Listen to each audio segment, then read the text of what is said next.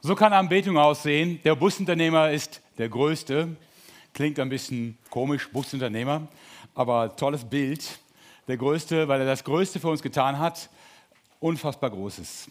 Geschaffen für Anbetung. Was ist das eigentlich, Anbetung? Und was meint das, geschaffen für Anbetung? Ähm, wir sind ja auf dem Movecamp, wir singen Lieder, ja, wir beten an, aber die anderen Menschen, die haben da überhaupt keinen Vertrag mit. Wie kann man sagen, geschaffen für Anbetung und was meinen wir damit? Das Problem ist, dass wir manchmal Anbetung zu sehr eingrenzen auf die Idee von einem Gottesdienst, in dem wir singen und sagen, Gott ist gut. Ja? Anbetung ist dann eben, dass man irgendwie irgendwas Nettes zu Gott sagt. Anbetung ist aber deutlich mehr als das. Nicht nur jetzt für mich, sondern in der Bibel, im Neuen Testament ist Anbetung deutlich mehr als das. Anbetung hat mit viel mehr zu tun, als nur, ich singe ein Lied. Und manchmal hat es mit diesem Lied gar nichts zu tun. Es gibt im Alten Testament die sagen, Verse, die sagen, ich kann eure Lieder gar nicht hören. Ich will sie nicht hören. Ja? Weil da ist eine Schieflage zwischen dem, was ihr lebt und was ihr singt. Oder im Neuen Testament gibt es Verse, die sagen, ein echter Gottesdienst ist, sich um Witwen und Waisen zu kümmern. Ich hatte mal eine ganz krasse persönliche Situation, in der ich da echt mit mir gerungen habe. Wir waren auf dem Weg zum Gottesdienst im Winter mit meiner Familie und es war richtig dick Schnee gefallen. Und da haben wir so nötig die Einfahrt, notwendig die Einfahrt frei gemacht, dass wir rauskommen. Und dann sagte meine Frau, aber die Einfahrt der Nachbarin, die müsste auch gemacht werden. Die Nachbarin ist eine Witwe, ältere Dame, kann das zwar auch selbst, aber hart und viel Arbeit. Und ich dachte, okay, wenn du jetzt die Einfahrt schiebst, kommst du zu spät zum Gottesdienst oder gar nicht. Und ich habe mich zum Glück von meiner Frau überreden lassen, denn wer nicht schob, dachte ich, Moment mal, da war doch dieser Vers, das ist ein echter Gottesdienst, Witwen und Waisen in ihrer Trübsal beizustehen. Und ich dachte, Halleluja, lass mich Schnee schieben und Gottesdienst feiern und dieser Frau helfen. Gott will auf ganz unterschiedliche Art und Weise angebetet werden. Und an dem Morgen hat es sich den Spaß gemacht, mir einfach mal ein paar Kubikmeter Schnee hinzuschmeißen, um mir zu zeigen, was er mit dem Vers eigentlich meinte. Und meine Frau hat er noch geschickt, um dem ein klein bisschen Nachdruck zu verleihen, weil ich ein sehr pflichtbewusster Mensch bin und Gottesdienste nicht so gern versäume. Anbetung ist Leben ist jemandem sein Herz geben, bedeutet für jemanden da sein, jemanden an die oberste Stelle setzen. Und deswegen kann man sagen, wer Gott nicht anbetet, der hat mit Sicherheit einen Ersatz dafür. Der hat etwas anderes, was seine Anbetung bekommt. Warum? Weil wir als Menschen so geschaffen sind, Dinge anzubeten. Und da müsst ihr ja nicht weit gucken, um dahinter zu kommen. Da reicht es schon, sich bei YouTube oder im Fernsehen mal äh, Stars und Sternchen anzugucken. Sporthelden, Red Bull-Videos, die ich genial finde, unfassbar, was Leute da mit Fahrrädern machen zum Beispiel, äh, um zu merken, wir möchten gerne bewundern. Wir möchten gerne Helden haben, Leute, zu denen wir aufschauen, Menschen, die uns beeindrucken. Wir hängen unser Herz an Dinge oder Menschen, Dinge, die uns faszinieren oder Menschen, die uns beeindrucken. Anbetung ist da. Wer sagt, ich habe keinen Vertrag damit, Gott anzubeten, der ist irgendwo anders auf der Spur mit Anbetung. Anbetung ist also gar nicht so sehr eine Frage, äh, will ich anbeten oder nicht, es ist mir vielmehr eine Frage, wen will ich anbeten? Also für wen schlägt mein Herz? Wer ist für mich wirklich der Größte? Wer ist für mich the King of all? Das kann man im Lied bekennen und sagen, im Alltag wird es dann sehr ernst. Ja? Um nochmal Beispiel aus meiner Ehe zu bemühen. Ähm, ich kann meiner Frau sehr oft sagen, ich liebe dich. Und das mag sie auch. Ja? Männer übertreiben das ja normalerweise nicht mit so einer Aussage. Meine Tochter fragte mich gestern, weil ich das erste Mal zu meiner Frau gesagt hätte, äh, dass ich sie liebe. Ich weiß es gar nicht mehr, Mist. Aber es hat schon ein paar Monate gedauert, obwohl da eine Menge Gefühle waren. Wie auch immer, ich kann es ihr sehr oft sagen, und trotzdem wird sie sagen, Uli, du sagst es. Aber wann immer ich dich um irgendwas bitte, reagierst du schlecht gelaunt. Und irgendwo ist eine Schieflage zwischen dem, was du singst oder sagst, und dem, was du lebst. Und genau, bei Gott ist das genau so. Ja? Ähm, Gott interessiert nicht, wie gut du hier mitsingst. Er freut sich natürlich, wenn du singst, klar. Aber ihm interessiert vor allen Dingen, was passiert in deinem Herzen. Gehört dein Herz ihm? Ja? betest du an? Ist er der Größte in deinem Leben? Und genau das ist das Thema auch für uns heute Abend. Wen beten wir an? Wen beten die Menschen im ersten Jahrhundert an? Ich habe euch mal so ein paar Sätze mitgebracht hier über Anbetung. Heil dem Herrn, Sieg, Herr der Erde, unbesiegbarer Macht, Herrlichkeit, Ehre, Friede, Sicherheit, heilig, selig, groß. Wer ist dir gleich? Du allein, würdig bist du, würdig ist er zu nehmen das Reich. Komm, komm und verziehe nicht. Kehre wieder, Herr der Herren, höchster unter den Hohen, Gott aller Dinge, Herr für ewig. Herr von Ewigkeiten zu Ewigkeiten, Herr aller Äone, siehe, das ist Gott, da ist er vom Vater im Himmel, eingesetzt mit der Vollmacht, auf glücklicher Erde zu herrschen. Der Herr unser Gott befiehlt, es hat dem Herrn, unserem Gott, in seiner Gnade gefallen. Klingt wie so ein Set von Phrasen, aus denen man Anbetungslieder konstruieren kann, oder? Ja, man kann die dann in so ein Gefäß tun und ordentlich mischen, ja, und dann zieht man verschiedene raus, setzt die nebeneinander und hat dann so eine Art Anbetungslied. Ähm, müsste eigentlich irgendwie aus der Bibel kommen, oder? Tut's aber nicht. Das sind Phrasen, mit denen Hofdichter von Kaiser Domitian den Kaiser besungen haben. Das sind Lieder an den Kaiser Domitian gewesen, Texte aus den Liedern an Kaiser Domitian. Und die letzten beiden Sätze, der Herr unser Gott befiehlt und es hat dem Herrn unser Gott in seiner Gnade gefallen, das war der Anfang und das Ende von Todesurteilen. Die hat er so geschrieben. Ja, also bei der Verkündigung des Urteils, der Herr unser Gott befiehlt und am Ende des Urteils, es hat dem Herrn unserem Gott in seiner Gnade gefallen. Und damit meinte Domitian sich selbst. Das waren also Formeln für Domitian. Domitian ist der nette, freundliche Herr hier auf dem Foto. Eines seiner vielen Porträts. Ähm, von 81 bis 96 hat er gelebt. Er war, sagt man, erst ein guter Kaiser. Später hat er sich ein bisschen gewandelt von der Persönlichkeit. Ende der 80er Jahre, Anfang der 90er wurde er erstens sehr ausschweifend in seinem Lebensstil. Und wenn Kaiser ausschweifend werden, ist das nicht, dass sie jedes Jahr ein neues Handy kaufen sondern die bauen Paläste und Tempel für sich selber. Einen davon kann man heute noch in Rom besichtigen. Die veranstalten, veranstalten Feste, lassen Gladiatoren aufeinander zugehen, machen Tierhetzen, ähm, Prozessionen und so weiter. Und er hatte irgendwie diesen Größenwahn, dazu passt ja auch, dass er sagte, er ist Kaiser und Gott, hatte diesen Größenwahn, ständig verehrt zu werden. In seinem Palast stand ein Thron, da musste man auch vor niederfallen, wenn er nicht da war. Und wenn er Feste machte am Hof, dann war Pflicht, dass jeder in komplett weißer Kleidung erscheinen musste. Natürlich ist das alles teuer und äh, dann muss man halt die Steuern erhöhen, um das zu bezahlen. Und wenn das dann nicht mehr reicht, dann kann man mal hier und da einen reichen Mann unter falsche Anklage stellen, hinrichten lassen und sein Vermögen konfiszieren. Das hat er ziemlich regelmäßig gemacht. Kann man machen, macht aber Feinde. Und wenn ein König, Kaiser, Kanzler, Präsident Feinde hat, dann braucht er einen gut organisierten Geheimdienst. Den hatte er. Es gab also viele Spitzel am Hof von Domitian, die immer genau schauten, ist irgendwo eine Verschwörung im Gange, reden Leute schlecht über den Kaiser, haben sie was vor, wollen sie gegen ihn vorgehen. Und es ist ihm gelungen, in wunderbarer Regelmäßigkeit immer wieder solche Verschwörungen zu entdecken und dann die Verschwörer zu bestrafen, das heißt zu töten. Engste Vertraute waren auf seinen Todeslisten, sogar seine eigene Geliebte, also nicht seine Ehefrau jetzt in dem Fall.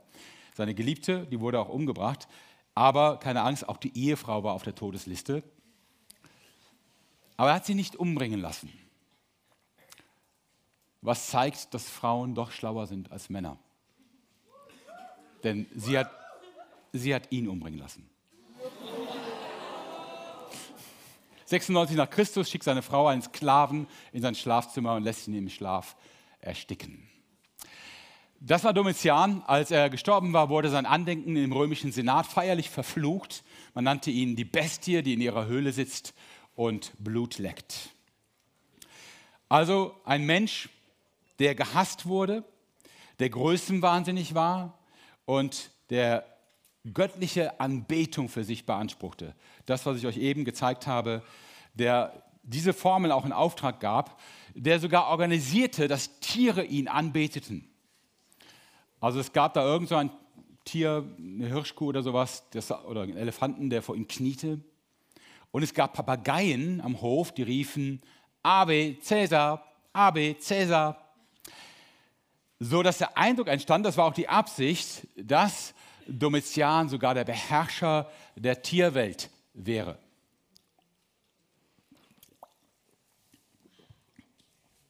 Das mit den Papageien bitte ich euch einfach mal im Hinterkopf zu behalten. Ich frage euch später danach und dann bin ich mal gespannt, ob sich einer gemerkt hat. Okay, Offenbarung 4 beginnt mit der Aussage, dass Johannes im Himmel einen Thron sieht. Und wenn Johannes einen Thron sieht, heißt das äh, nicht, dass er einen schönen Mittelalterfilm gerade sieht und äh, sich freut, dass eine tolle Stimmung ist. Thron ist so das Symbol im ersten Jahrhundert für Herrschaft. Er sieht den Herrschaftssitz, aber er sieht ihn im Himmel und er sieht Gott darauf sitzen. Also Thron, das wäre heute in Amerika das Weiße Haus ja, oder in Deutschland das Bundeskanzleramt. Johannes sieht im Himmel Gott bei der Herrschaft. In sich schon eine Provokation, sowas zu sehen. Und das Wort Thron kommt nicht zufällig in der Offenbarung 40 Mal vor, mehr als im ganzen Neuen Testament sonst zusammen. Also kein Zufall. Ähm, Johannes sieht, jetzt geht es um Politik. Jetzt geht es um die Frage, ob Domitian auf diese Art und Weise als Kaiser anerkannt werden kann oder nicht. Und dann sieht er Folgendes.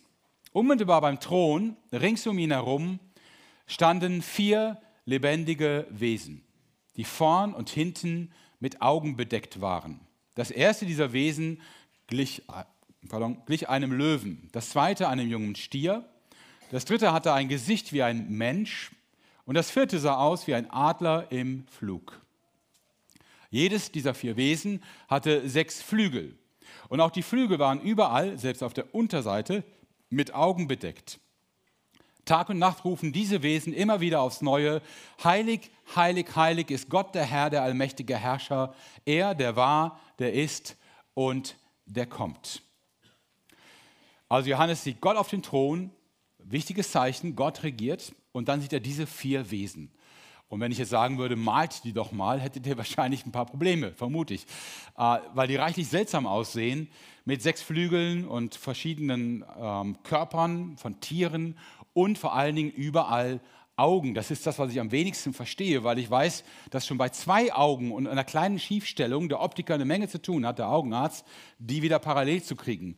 Was macht ein Wesen mit Hunderten von Augen? Ja. Okay, kommen wir später mal darauf zurück, wie das funktionieren kann. Nicht jetzt biologisch, das kann ich auch nicht erklären, aber was das sagen will. Wir haben ja einen Schlüssel für die Offenbarung und für seltsame Bilder. Der Schlüssel ist, sehr gut, das Alte Testament. Und deswegen schauen wir uns jetzt mal einen Text an im Alten Testament, wo ein Teil dieser Bilder vorkommt. Und der steht in Jesaja 6. Da heißt es, es war in dem Jahr, als König Osia starb. Da sah ich den Herrn. Er saß auf einem sehr hohen Thron. Der Saum seines Mantels füllte den ganzen Tempel. Er war umgeben von mächtigen Engeln. Jeder von ihnen hatte sechs Flügel. Mit zweien bedeckte er sein Gesicht, mit zweien den Leib, zwei hatte er zum Fliegen. Die Engel riefen einander zu, Heilig, heilig, heilig ist der Herr, der Herrscher der Welt, die ganze Erde bezeugt seine Macht. Von ihrem Rufen bebten die Fundamente des Tempels und das Haus füllte sich mit Rauch. Was erkennt ihr hier wieder, was wir eben in Offenbarung 4 gelesen haben? Ruft mal einfach rein. Ähm, ja, Thron, genau, sechs Flügel. Und der Ausruf, genau, richtig. Das Heilig, Heilig, Heilig. Haben ganz viele gesagt, ich äh, höre das gleichzeitig nicht so genau. Wir haben also wieder einen Thron, der gesehen wird. Es geht wieder um einen König. König Osia ist gestorben, ein König, der sehr, sehr lange in Israel, in Juda regiert hat. Und die Frage ist, wie geht es weiter? Und Jesaja sieht Gott auf dem Thron. Auch hier wieder das Bild, Gott regiert. Aber es ist so gewaltig, das Bild, dass Jesaja nicht Gott selber sieht, auch nicht den Thron selber. Er sieht nur die Füße vom Thron und den Saum, also den, den Rand vom Gewand Gottes, was das den Tempel füllt. Und dann sind diese mächtigen Wesen da. Ich habe gerade einen Konflikt. Die Übersetzung Engel ist nicht gut weil es sind keine Engel, es sind Seraphim. Das nennt sich auf Deutsch brennende Feuerwesen. Ja? Engel ist eigentlich nur das Wort für Bote. Euer Postbote ist ein Engel. Und wer es jetzt hören will, darf es hören. Wer nicht, der kann es ignorieren. Engel haben in der Bibel nie Flügel. Ah, jetzt habe ich Weihnachten kaputt gemacht. Mist. Okay, ihr werdet mit klarkommen. Klammer zu, also die Übersetzung ist hier sehr frei. Ähm, es sind mächtige Feuerwesen. Er war umgeben von diesen mächtigen Seraphim. Jeder von ihnen hatte sechs Flügel. Warum hatten Wesen sechs Flügel? Erstmal denkt man ja gut, um schnell zu fliegen, ja, mehr Flügel, mehr, mehr Speed, mehr Geschwindigkeit. Ähm, aber hier wird erklärt, was sie mit den Flügeln machen. Mit Zweien bedecken sie ihr Gesicht, mit Zweien den Leib, also den Unterleib. Manche übersetzen auch mit Zweien bedecken sie die Füße. Also zwei Flügel fliegen, zwei sind vor dem Gesicht, zwei vor den Füßen. Warum das? Dazu muss man jetzt ein bisschen orientalisch denken, um das Bild dahinter zu verstehen. Die Füße gelten auch bis heute übrigens im Orient als sehr unrein. Also Füße sind schmutzig, logisch, man geht durch die schmutzigen Straßen, könnt ihr hier super nachvollziehen, ja, über die schmutzigen Wege. Ähm, oft genau in so Sandalen wie bei mir, also ohne Socken, mit nackten Füßen und wenn man irgendwo reinkommt, sind die schmutzig. Füße gelten im hohen Maße als unrein. Kleine Tipps für alle, die jemals in den Orient reisen, also sei es Südasien oder auch Nordafrika. Man zeigt zum Beispiel niemals im Sitzen einem Nachbarn oder einem Gegenüber die Fußsohle. Also wenn man sich so hinsetzt und die Fußsohle zeigt auf jemanden, gilt das im gesamten Orient als eine sehr schwere Beleidigung. Tut man niemals. Ja. Oder man setzt sich auch nicht auf den Boden, streckt die Füße aus und zeigt die Fußsohle Richtung einer Person. Also wenn ihr jetzt alle Orientalen wärt, wäre das, was ich gerade mache, schon zu viel gewesen. Ja? Ähm, das gilt als schwere Beleidigung. Ist eben so. Ja? Also was bei uns der Stinkefinger ist, bei Ihnen der Stinkefuß. Deswegen, wenn man sich einem Herrscher nähert und ihm Respekt erzeigen will, dann guckt mal, dass er die Füße nicht sieht. Es gibt eine Anweisung im zweiten Buch Mose, dass wenn man Altäre baut, wo der Priester hochgehen muss, die also ein paar Meter hoch sind, dass man keine Stufen baut, sondern eine Rampe, damit der Priester, der ja ein Kleid anhat, keine Hosen, damit der Priester nicht, wenn er die Füße, die ähm, Beine hebt, um auf die Stufen zu gehen, seine Füße zeigt. Als Ehrenzeichen für Gott werden die Füße bedeckt. Und das ist, was die Seraphim machen. Sie haben zwei Flügel über den Füßen, als Zeichen von Respekt vor Gott. Und sie haben zwei Flügel vor dem Gesicht. Warum das?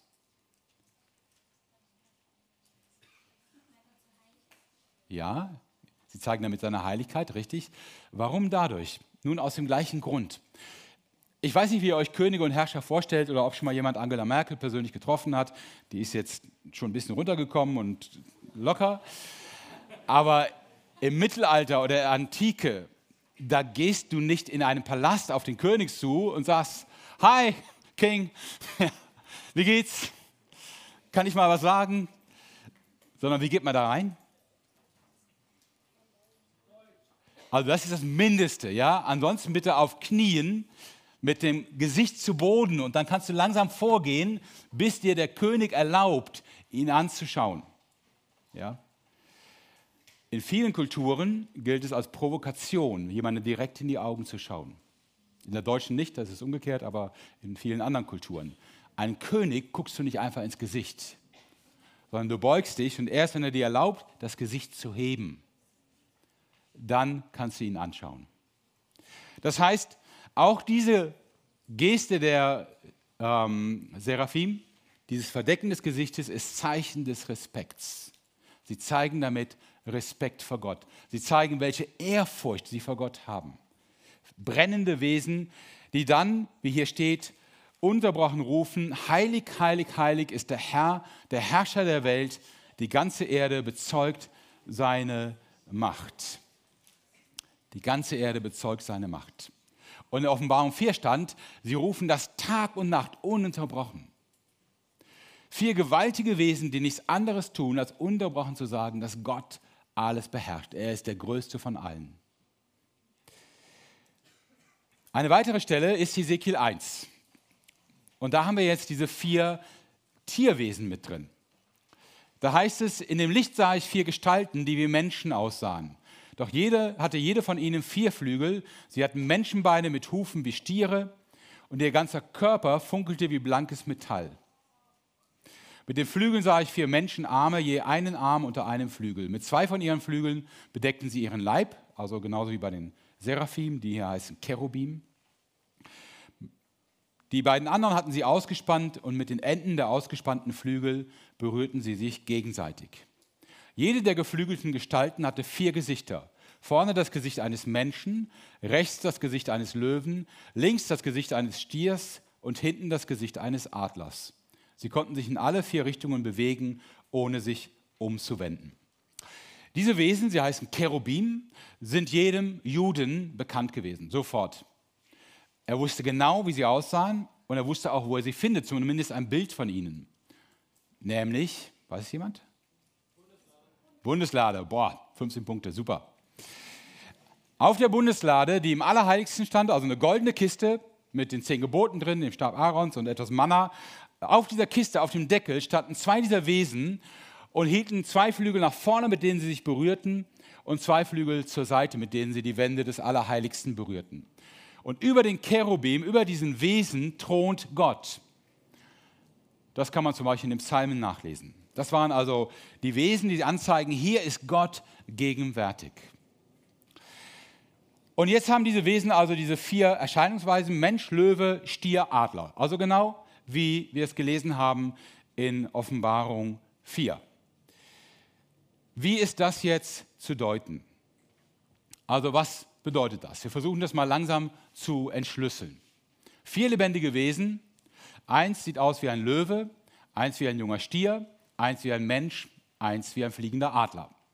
Wir gehen mal die Wesen durch und ich lasse mal alle Interpretationen, die es im Laufe der 2000 Jahre, seitdem die Offenbarung geschrieben wurde, gegeben hat, ich lasse sie mal alle außen vor und ignoriere die. Und wir fragen einfach mal, was fällt dir zum Stichwort Löwe ein? Wichtig. Wichtig. Königstier. Königstier, ja? Stärke.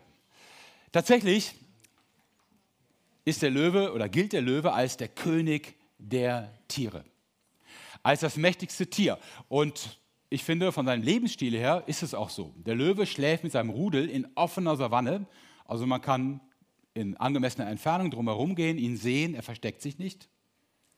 Er liegt auch am Tag da und er schläft, sage und schreibe, bis zu 20 Stunden jeden Tag hoher Neidfaktor. Ne? es gibt kein Tier, das in der offenen Savanne 20 Stunden schlafen kann, ohne gefressen zu werden. Ja? Außer dem Löwen. Der kann sich das erlauben. Da geht keiner ran. Er ist wirklich der King. Selbst der Tiger hält sich versteckt, der Löwe ist ganz entspannt. Ähnlich ist es mit dem Adler. Wie nennt man den Adler? König der Luft, ja, der wird von keinem anderen Vogel angegriffen, er aber ist eine Gefahr für viele andere Vögel. Der Mensch in der Linie jetzt, Krone der Schöpfung, ja, ähm, Herrscher der Schöpfung. Und irgendwie ist das einzige Tier, was nicht so richtig in die Reihe passt, der Stier. Was machen wir mit dem jetzt? Habt ihr irgendeine Idee? Opfertier. Opfertier, ja, okay. Bitte? Genau, das war die richtige Antwort. Der Stier ist damals das größte bekannte Haustier gewesen. Ich sage deswegen damals, weil es gibt natürlich noch den Elefanten in Indien, aber der interessiert jetzt einen Israeliten nicht. Ja? Äh, der Stier war das größte bekannte Haustier. Wiegt zwischen einer und anderthalb Tonnen, also so viel wie ein Auto.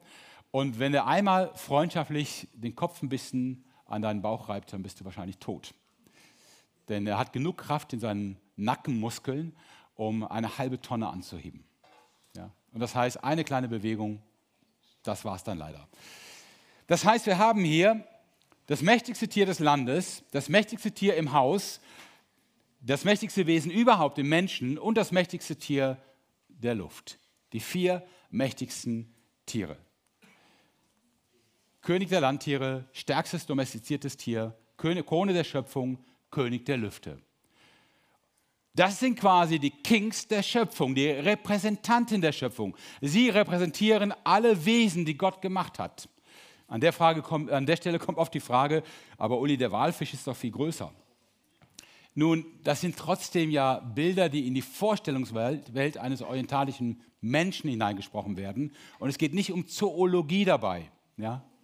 Und um die Frage, ist wirklich der Löwe das stärkste Tier? Gibt es da nicht noch Alternativen? Und wo sind die Insekten und die Molche und keine Ahnung, was noch einfällt? Ja? Sondern das war in der Vorstellung der Menschen, das waren die Kings of Creation. Die herrschen über alles. Und diese Kings of Creation, was machen die den ganzen Tag und die ganze Nacht vor Gottes Thron? Anbeten, ununterbrochen. Und was habe ich eben gesagt, was ihr in Erinnerung behalten solltet? Okay, so, und jetzt haben wir hier rechts Domitian, ja, mit einem Papageien, der Ave Cäsar ruft. Und weswegen Domitian denkt, er wäre Gott. Und links haben wir Gott und vier Wesen mit sechs Flügeln, die Tag und Nacht rufen, heilig, heilig, heilig. Wie sieht das dann aus bei Domitian? Wer würde so bescheuert sein, Domitian für einen Gott zu halten, weil ein Papagei Ave Caesar ruft. Wenn er das weiß, ja, wenn er das versteht. Und merkt ihr, was der Text will? Er malt die Größe Gottes vor Augen und fragt uns, Leute, wie kannst du auf die Idee kommen, dass irgendetwas anderes deine Verehrung verdient als Gott allein? Wie kannst du diese Idee auch nur haben? Niemals. Und ähnlich ist das auch mit dem anderen Bild. Johannes schreibt von, oh, ich lese erstmal vor, Entschuldigung. Johannes schreibt noch von 24 ähm, Ältesten, die er beim Thron Gottes sieht, auch in Kapitel 4, Vers 4. Rings um den Thron standen 24 andere Throne und auf diesen Thronen saßen 24 Älteste, die in weiße Gewänder gehüllt waren und goldene Kronen trugen. 24 setzt sich zusammen aus 2 mal 12 und 12 ist in der gesamten Bibel die Zahl für das Volk Gottes. Das liegt an Jakob, der ziemlich große Familie hatte, unter anderem zwölf Söhne. Und das sind die Stammväter Israels. Daraus ist Israel entstanden. Jesus hatte dann später zwölf Apostel. Und das war natürlich kein Zufall. Also Jesus hat nicht Apostel berufen und dann abends mal nachgezählt und sagte, ach, wir sind ja 13. Also mit Jesus. Ja. Sondern es zwölf war eine Programmzahl. Jesus wollte damit deutlich machen, hier sind die Begründer, die Neubegründer des Volkes Gottes, mit denen geht Israel jetzt weiter. Zwölf ist die Zahl für das Volk Gottes. Die zweimal zwölf Ältesten sind hier wahrscheinlich einmal die Stammväter Israels und einmal die zwölf Apostel. Wer jetzt aufmerksam ist, der sagt, hm, Johannes ist ja ein Apostel, der die Offenbarung empfängt und der sieht dann sich selbst im Himmel. Nun, ich weiß nicht, ob ihr es merkt das hier ist so eine Mischung aus Wirklichkeit und Bilder.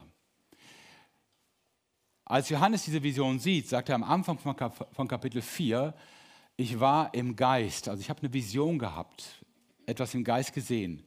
Das ist nicht die Beschreibung des Himmels, die wir später von Gott einfordern, wenn wir vor ihm stehen und sagen, ich will aber jetzt die vier lebendigen Wesen sehen. Ja. Sondern das sind Bilder, die eine Botschaft transportieren. Vielleicht sieht es so aus im Himmel. Vielleicht sieht es auch völlig anders aus.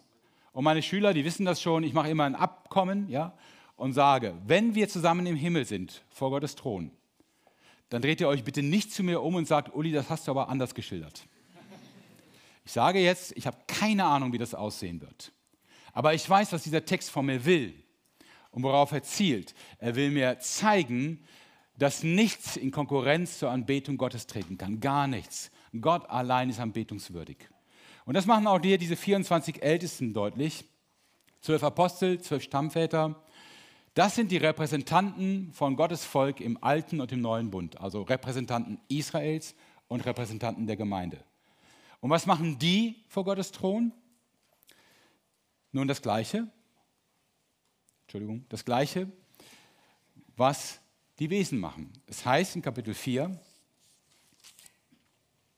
so oft die vier Wesen dem Ehre erweisen, der auf dem Thron sitzt und in alle Ewigkeit lebt, so oft sie ihn rühmen und ihm ihren Dank bringen, werfen sich auch die 24 Ältesten vor ihm nieder und beten ihn an.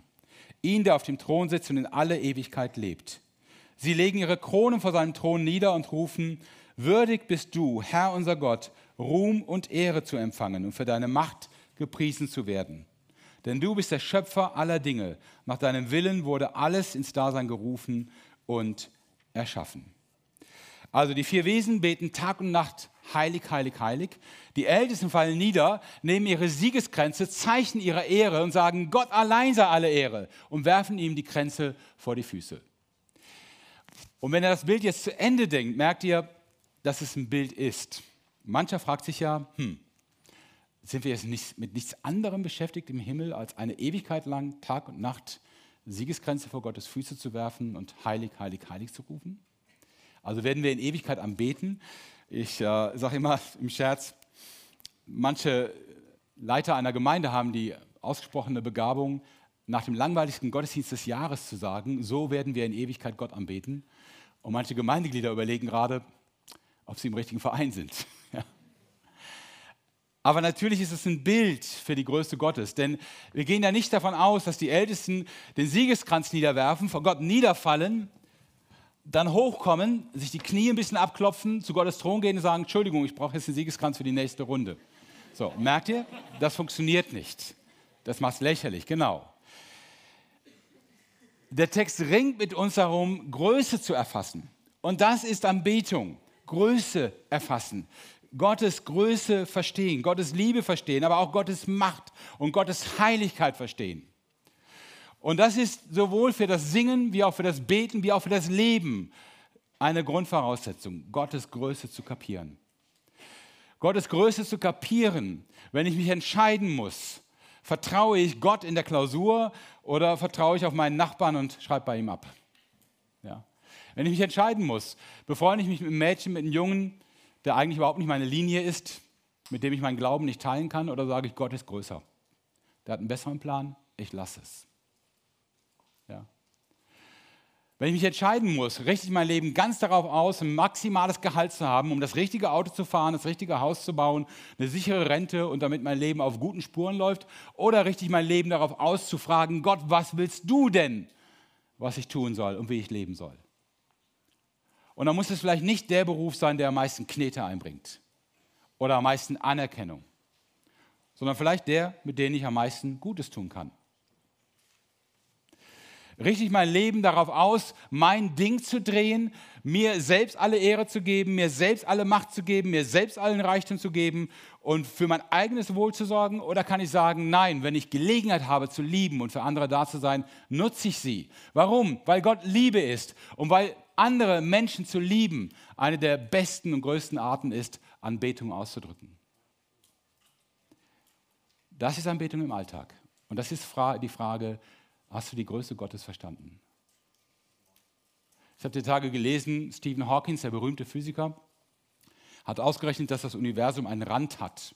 Und hat sich dann in einem Buch mit einem Mitautoren zu der Bemerkung hinreißen lassen, ein Universum mit Rand und ohne zeitliche Begrenzung, da ist kein Platz für Gott. Ich vermute, wenn Gott über alles lachen würde, was wir an dummen Zeug sagen, hätte er ziemlich viel zu tun, eine Ewigkeit lang. Gott hat das Universum geschaffen. Wenn ihr so schnell reisen könntet, dass ihr in einer Sekunde siebeneinhalb Mal um die Erde reist, dann habt ihr Lichtgeschwindigkeit, 300.000 Kilometer in der Sekunde. Wenn das eure Geschwindigkeit wäre, fantastisch, ist physikalisch leider nicht möglich. Aber sagen wir, ihr hättet das. Und ihr würdet ein Jahr lang in dieser Geschwindigkeit einfach ins All rausreisen. Dann werdet ihr immer noch unendlich weit entfernt vom nächsten Stern. Ja. Ihr würdet ein paar Planeten erreichen, klar, aber die Sterne wären noch unendlich weit weg. Einige sind nur ein paar tausend Lichtjahre, nicht Sekunden entfernt. Andere Millionen, die weitesten mehrere hundert Millionen Jahre. Lichtgeschwindigkeit. Das ist das Universum. Und wenn dieses Universum einen Rand hat, dann ist Gott klein oder was? Oder dann hat keinen Platz für ihn? Ich verstehe die ganze Logik nicht. Abgesehen davon kam letzte Woche eine Meldung, dass sich Stephen Hawkins verrechnet hat. Okay, Gott ist groß. Und ich glaube, wir brauchen das ganze Leben, um diese Größe zu erfassen. Das ist eine Aufgabe, das zu verstehen, zu staunen, dich überraschen zu lassen. Auch in deinem ganz konkreten Leben. Größe im Universum, Größe in der Schöpfung, aber auch Größe in dem, was er für dich tut, wie er dich berührt, wie er dich verändert. Dankbarkeit ist ein gutes Mittel, um immer wieder Größe Gottes vor Augen zu haben. Tagebuch ist ein super Mittel, um festzuhalten, wie habe ich ihn erlebt, was hat er getan. Die Bibel lesen, Größe Gottes erfassen und dann ein Leben führen, das Ausdruck dieser Größe ist. Und wisst ihr was? Wir haben jetzt schon zweimal in einer Botschaft, ich habe schon zweimal über Angst und dem gesprochen, was Angst mit uns macht. Wisst ihr, was eines der guten Mittel gegen Angst ist? Gott Ehrfurcht geben. Wer Gott fürchtet, der fürchtet sich nicht mehr vor Menschen. Ja. Angst ist normal, Ehrfurcht ist normal, aber lass uns doch, wenn, dann vor dem Respekt und Ehrfurcht haben, der es auch verdient und nicht vor Menschen oder vor Situationen, die mögen groß sein, die mögen schwierig sein, aber immer so viel kleiner als Gottes Macht und Gottes Möglichkeiten. Gott ist größer. Und das ist nicht eine Formel, Allahu Akbar im Islam heißt auch, Allah ist größer. Das ist nicht eine Formel, die wir einfach so wie im islamischen Gebet 114 Mal am Tag raushauen, ja? sondern es ist ein Lebensstil. Und wenn ihr den begreift und wenn ihr Gott begreift, ist das ein Lebensstil, der euer Leben prägen und verändern wird. Anbetung, die verändert. Einen letzten Gedanken noch, mit dem wir morgen dann weitermachen. Kapitel 4 ist nur der Auftakt. Kapitel 4 spricht über Anbetung. Kapitel 4 lässt Domitian lächerlich klein und unwichtig aussehen, weil Gott so groß ist. Aber dann kommt Kapitel 5 und ich will nur andeuten, was wir da haben. Da kommt diese Schriftrolle vor mit sieben Siegeln. Das ist nicht das Buch der Offenbarung. Ja, ist auch nicht das Buch des Lebens, sondern das ist quasi die Geschichte dieser Welt und die Zukunft dieser Welt. Und dieses Buch kann niemand öffnen als nur das Lamm. Und das Lamm öffnet das Buch und setzt die Welt in Gang auf eine Zukunft, die viel größer, reicher, schöner und weiter sein wird als das, was wir hier kennen. Und dann explodiert Kapitel 5 in der Anbetung des Lammes. Das ist das Besondere. Seit 2000 Jahren wissen wir, Gott hat sich in Jesus Christus gezeigt. Ihn anbeten heißt auch das Lamm Christus anbeten. Ihn die Ehre geben heißt auch Jesus die Ehre geben. Und heißt, auf ihn zu vertrauen und mit ihm zu rechnen. Da machen wir morgen weiter und schauen uns morgen dann an, wie das Lamm das Buch öffnet und was dann passiert und was das für uns bedeutet. Jetzt aber wollen wir uns wirklich Zeit nehmen, das zu tun, wovon wir den ganzen Abend schon reden. Gottes Größe feiern ihm die Ehre geben und ihn anflehen und bitten, dass er uns den Kopf und das Herz öffnet und den Horizont sprengt und seine Herrlichkeit zeigt. Ich freue mich, wenn die Band nach vorne kommt, uns in Anbetung leitet und wenn sie uns hilft, auf Jesus zu schauen, auf seine Freundlichkeit, auf seine Güte, aber auch auf den, der in 100 Millionen Lichtjahren Entfernung Sterne geschaffen hat, zu denen wir nie, niemals kommen werden die wir nur am Himmel bestaunen können, wenn wir ein gutes Teleskop haben und die noch nicht mal reichen, um die Größe Gottes zu beschreiben. Gott ist groß. Amen.